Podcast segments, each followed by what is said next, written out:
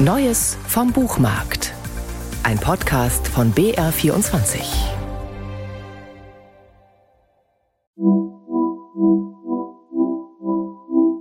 Damals im Studium waren Stefan und Theresa beinahe sowas wie eine Familie füreinander in ihrer kleinen WG in der Unistadt Münster.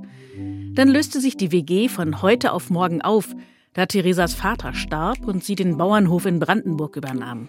Währenddessen hat Stefan eine journalistische Karriere gemacht. 20 Jahre lang haben die beiden keinen Kontakt miteinander, bis sie eines Abends in Hamburg an der Außenalster buchstäblich ineinander rennen. Eine Konfrontation, die erst in einen heftigen Streit mündet und anschließend in eine per Mail und WhatsApp geführte Debatte.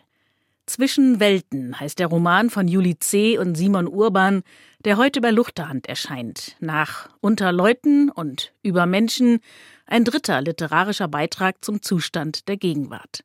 Es sind alles drei Bücher, die ich als Gesellschaftsromane bezeichnen würde, die sich mit den aktuellen Fragen unserer Zeit befassen und vor allem auch mit den Konflikten, die unsere Gesellschaft umtreiben zwischen Stadt und Land, zwischen Mann und Frau, zwischen Arm und Reich. Denn Stefan und Theresa leben zwar in einem Land und gar nicht so weit voneinander entfernt und doch in verschiedenen Welten. Während Stefan sich in seinen Artikeln für eine große Wochenzeitung um eine gendergerechte Sprache bemüht, droht Theresas Ehe an ihrem 24-Stunden-Job als Landwirtin zu zerbrechen. Stefan setzt bei der Chefredaktion eine Sonderausgabe zum Thema Klimawandel durch, kann für die Umsetzung zwei sehr junge Aktivistinnen gewinnen und wird von diesen beinahe ausgebotet. Theresa versucht, ihren Biobauernhof vor der Insolvenz zu retten, allen bürokratischen Stolpersteinen und der längst realen Klimakatastrophe zum Trotz.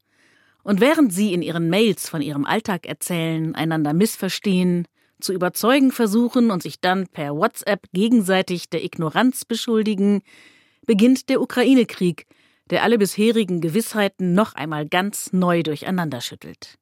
Juli C. und Simon Urban haben diesen modernen Briefroman, in dem zeitgemäße Medien Tinte und Feder ersetzen, gemeinsam geschrieben und dabei selber die verschiedensten Möglichkeiten der Kommunikation ausgelotet. Am Anfang haben Simon und ich uns in einer Planungsphase getroffen, gelegentlich auch mal telefoniert oder gezoomt.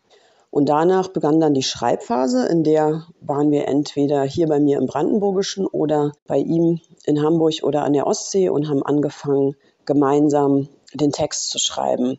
Einer saß meistens am Schreibgerät, also vor allem am Laptop, der andere saß im Sessel oder ist auf und ab spaziert und hat improvisiert und diktiert. So ist der Text immer weiter gewachsen, bis wir dann am Schluss in der Überarbeitungsphase den Roman in ein Google-Dokument stellen konnten, auf das wir beide Zugriff hatten, sodass wir zum Teil sogar zeitgleich daran weitermachen konnten.